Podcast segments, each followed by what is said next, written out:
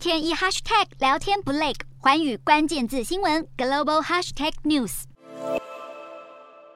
乌俄战争带动燃油价格节节攀升，导致各国油电双涨。光是东京今年就两度出现了重大的缺电危机，再加上六月底还同时有百年最强热浪夹击，让日本民意转向支持让闲置的核电厂重新上线。日本首相岸田文雄因为染疫而远距执行公务中，而二十四号他在首相官邸召开的绿色转型执行会议上指出，眼前在今年冬季到明年就会出现缺电问题，因此考虑重启核电厂，除了要善用已经获准重开的十座核子反应炉，明年还要重启七座，使得到了明年夏天之后，将会一共重启十七座的核子反应炉。而无独有偶，日本当局也正在研拟采用安全性比较高的改良型清水反应炉，以确保日本的中长期用电。而二零一一年福岛核灾之后，日本政府的立场一直是不考虑新建或是改建核电厂。然而，一旦推动新时代核电厂的研发与建设，将代表日本的核电政策大转弯。